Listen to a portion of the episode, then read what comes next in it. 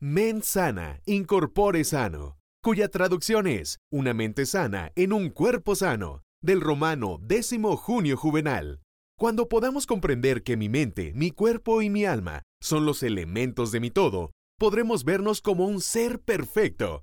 Bienvenidos a Reprográmate, donde crearemos la magia de vivir en conexión con tu mente, cuerpo y alma. Hola, soy Alejandra Marrosas y soy psicoterapeuta. Bienvenida o bienvenido a Reprográmate. Nuestra pareja es nuestro espejo. ¡Ay, qué fuerte! ¿No? Un espejo en el que a veces no queremos reconocernos. Nuestras parejas es la persona con quien compartimos nuestra intimidad, nuestra angustia, los dolores, nuestro presente, nuestras esperanzas, nuestras ilusiones. Y pues prácticamente es un campo de proyección constantemente. Todo aquello que admiramos, todo aquello que nos gusta de nuestra pareja, todo aquello que amamos de nuestra pareja, pero también todo aquello que odiamos, que nos molesta, que lo suspiramos y que no, ah, ¿no? nos hace huecos ahí y que no admitimos de nosotros mismos, podemos verlo en nuestra pareja. Porque al final es algo que ya conocemos. En este, en momento, tu pareja, todas sus acciones o parte de sus pensamientos, tú ya las conoces, tú conoces mucho porque lo puedes reconocer en ti. Y entonces al verlo, pues es más fácil observarlo en el otro que verlo conmigo, pero ya lo conoces. Por ejemplo, si tú pretendes tener una pareja madura, responsable, abierta, generosa, eh, dispuesta, disponible, atento. Eh, como mínimo, esa persona va a buscar una pareja con el mismo nivel de maduración. Entonces, ahora bien, ¿eres tú ese tipo de pareja que quieres en tu vida? Imagínate que tú antes de, irte platicando como toda esta parte, quiero que pienses si tú serías la pareja ideal para otra persona. Y analízalo, de verdad, te invito a que lo veas firmemente y pienses. Yo hay veces donde digo, ay, tengo un genio de la patada, o hay veces donde este, le doy demasiada carga a mi estado zen y de eso también puede llegar a desesperar, ¿no? Pero piénsalo, ¿tú eres una buena pareja? ¿Eres una buena pareja hasta contigo? Y entonces, pensando en esto, pues claro, es algo que tú conoces de ti y que es más fácil verlo en el otro. En una ocasión alguien me dijo que quería una pareja con un buen cuerpo, que fuera disciplinado y que le gustara muchísimo el ejercicio. Mi pregunta obvia fue, ¿y a ti te gusta el ejercicio? Y su contestación fue, no, a mí no me gusta el ejercicio. Pero si yo tengo una pareja que haga ejercicio, pues esa pareja me va a hacer que yo haga ejercicio, porque me va a motivar a hacer ejercicio. Y entonces en ese momento yo pensé, como si mi pareja pudiera implementar en mí cosas que no estoy dispuesta a hacer por mí misma. O como si mi pareja entonces generara motivaciones exclusivamente para estar y yo hacer las cosas. Y qué triste que pensemos que una pareja va a venir a darnos algo que nosotros mismos no nos hemos podido dar. Y entonces en este ejemplo, ¿no? Quiero una pareja que haga ejercicio, pero a mí no me gusta hacer ejercicio. ¿Cómo vas a coincidir con esa pareja? Te gusta la pareja porque te gusta y encuentras cosas y similitudes que tienes. Oye, Ale, pero todas las parejas somos diferentes y hay características, sí, claro, porque hay una individualidad, pero hay muchas cosas en la pareja o en mi pareja que yo tengo, que le observo a él, que quizá internamente no las quiero aceptar conmigo. Y entonces pues se las ponemos al otro. El efecto, el principio de este efecto del espejo, ¿no? Se fue bautizado por Chopra y nos dice que no vemos a los demás o al mundo en general sino que lo vemos desde nuestros propios ojos, sino que lo que vemos es desde mi propia parada.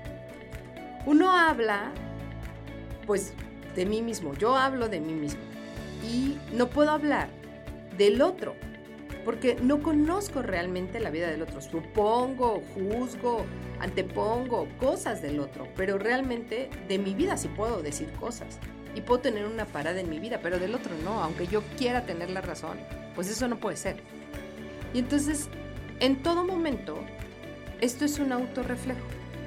Todas las relaciones que yo tengo es un autorreflejo y es una digámosle así, una retroalimentación del universo de lo que tengo yo que trabajar para mí misma. Así que este principio universal es llamado la ley de la atracción, que ya le hemos platicado en muchas ocasiones, en otros podcasts, y ya más o menos lo sabemos. Y bueno, la gente nos trata o trata a sí misma de manera en que nosotros pues nos tratamos a nosotros mismos inconscientemente, ¿no? Si yo me la paso juzgando al que está enfrente de mí, es porque así soy conmigo, porque me la paso juzgándome, criticándome, porque me la paso sobreexigiéndome. Y en efecto, pues este espejo nos acompaña a todas partes, sea para bien o para mal, ¿eh? O sea, no, aquí no, acuérdense que en las leyes del universo no hay bueno ni malo, solamente positivo y negativo. Así que los problemas que vemos en el otro son indicadores de nuestras propias proyecciones y de nuestros propios problemas que no he resuelto y que he creado en esta realidad. Cuando no podemos ver los problemas que vivimos con nosotros, los vemos en nosotros porque es mucho más fácil. Y estos problemas se quedan o se van eh, siguiendo una y otra vez y, llegan a nuestras relaciones, ahí es donde las notamos más fuertemente. Porque lo vamos trayendo una y otra y otra vez. Un ejemplo, una relación con signos de violencia, donde yo no he entendido que también genero violencia con el otro, pero que también genero violencia conmigo mismo al permitirlo, al maltratarme, al eh, criticarme, ¿no? Lo más seguro es que lo vayamos traspasando en una y otra relación. Y que entonces la relación solamente cambia la persona físicamente o el nombre de la persona, pero sigue siendo la misma relación porque yo no he podido aprender de ella, porque yo sigo maltratándome a mí mismo o a mí misma y por eso permito que otros me maltraten. Cuando podemos ver que los problemas que viven en nosotros, podemos resolverlos también nosotros y cambiar este nuevo esquema, la realidad es que hemos cambiado o nuestra perspectiva y nuestro esquema cuando dejan de suceder esos problemas que nosotros estamos viendo constantemente.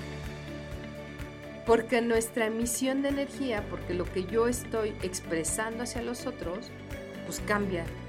Atraemos otras circunstancias en nuestra, vida.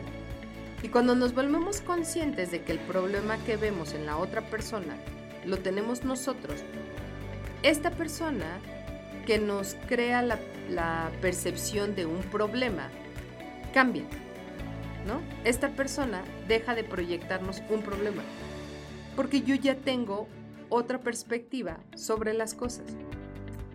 Y bueno, pues escuchando todo esto y escribiendo y pensando en cómo iba a explicarles esto, quizá algunos sientan algún tipo de malestar o de inconformidad o de repente alguien pare y diga, ay, no, no es cierto, Ale, esto no es cierto, mi pareja es un violento y yo no soy violenta, ¿no? Pero sí, ¿sabes? ¿Sabes a quién no le gusta que hablemos de estos temas? A tu ego, a nuestro ego. Nuestro ego no le gusta más que el concepto de todo me pasa a mí y yo no soy responsable.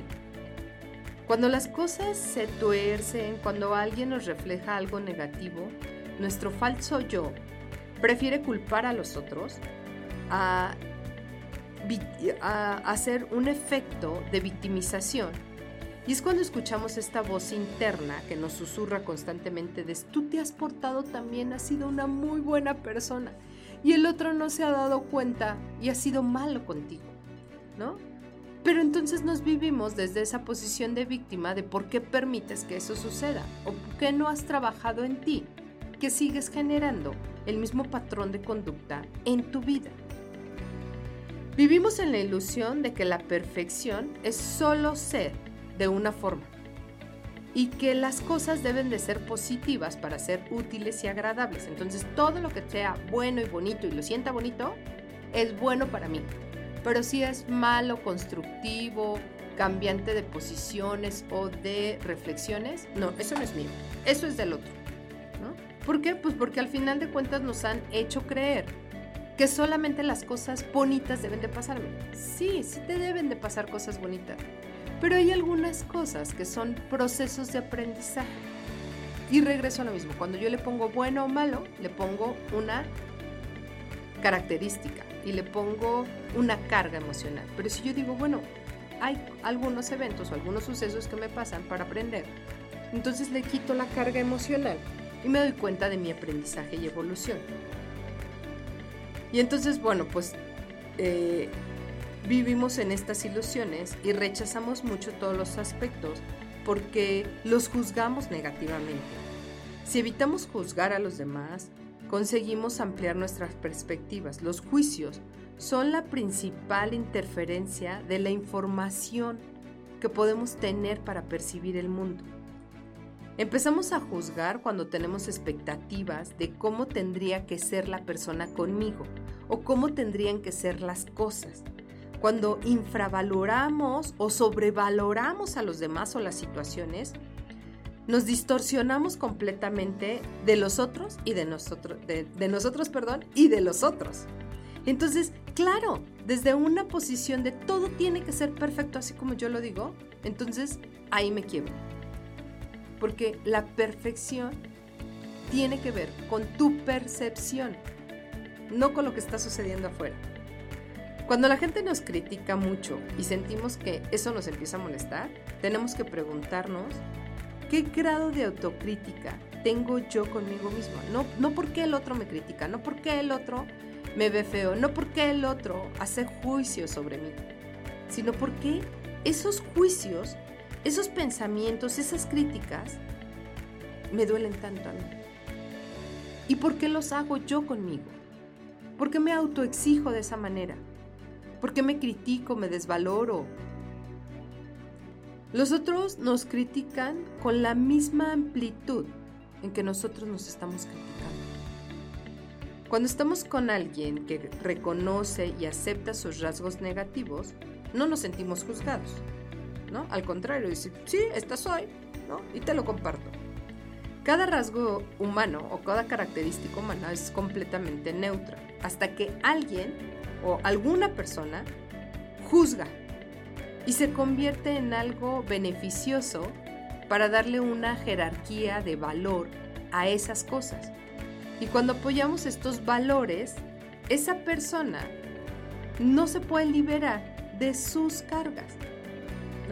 Pero, ¿qué pasaría si yo no le doy cargas emocionales al otro? ¿No? No lo juzgo, no lo critico, porque tampoco me gusta, ¿no? Criticarme a mí misma y me libero. Me libero de esos juicios. Todo se puede entender y todos podemos amar, pero cuando juzgamos, nos apartamos de la comprensión y anulamos el proceso del aprendizaje del amor. Cuando yo te digo te amo, pero quiero que cambies, te estoy anulando y no te estoy amando. Te amo, pero no me gusta esto. Y entonces la contestación de la otra o del otro es, así me conociste, así voy a ser. No, anulamos mutuamente el aprendizaje del amor. ¿Qué pasaría si yo le pudiera decir, esto no me gusta? Y el otro le dijera, bueno, ¿qué hacemos para hacer algo diferente juntos? Vamos a crecer juntos. Vamos a respetarnos, a valorarnos, ¿no? Ahí cambiaría la posición que tenemos. Pero claro, siempre estamos en una disyuntiva de quiero tener la razón. Y con la pareja, siempre quiero tener el control. Quizá, ¿no? Quizá, en una muy reflexión muy mía.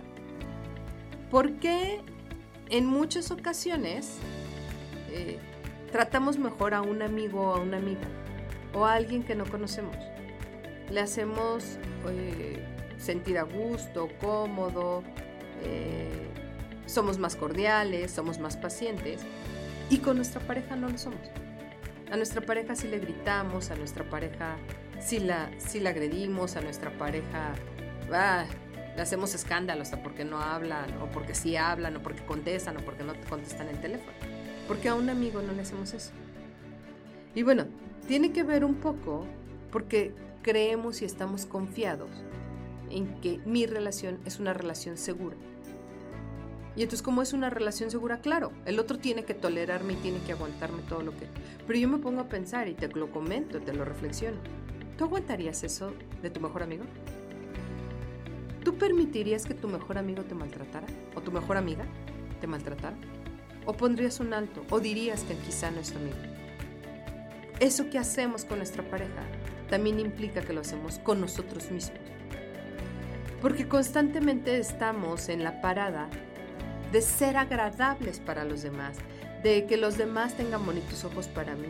Pero a veces para mi, mi pareja o la familiaridad, pues es más fácil juzgarla, criticarla, pedirle que cambie, este, pues que así, ¿no? Que así te gusta que te traten y te debe de tratar.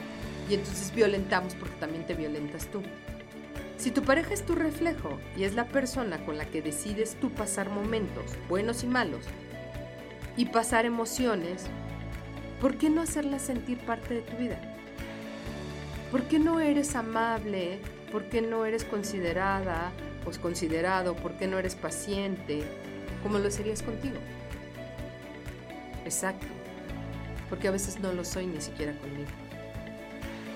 Y bueno, para concluir todo esto, sobre este asunto de la manera del espejo de mi pareja y que te invito a que tengas mucho cuidado. Cuando tú vas por la vida quejándote de tu pareja y cuando tú vas quejándote de todas las cosas que hizo y se las comentas a todo mundo para ponerte tú en una posición de víctima y para decir que tu pareja es un monstruo, eh, en muchas ocasiones eso implica ¿no? que te estás reflejando a ti. Que tú eres la persona, ¿no? La que te estás poniendo en ese lugar. Yo te invitaría, pues que no hicieras eso. Que dejaras de poner a tu pareja en esos lugares, porque es simplemente un reflejo de ti. Yo soy Alejandra Ma y este fue Reprogramar, donde creamos la magia de vivir en conexión con tu mente, cuerpo y alma.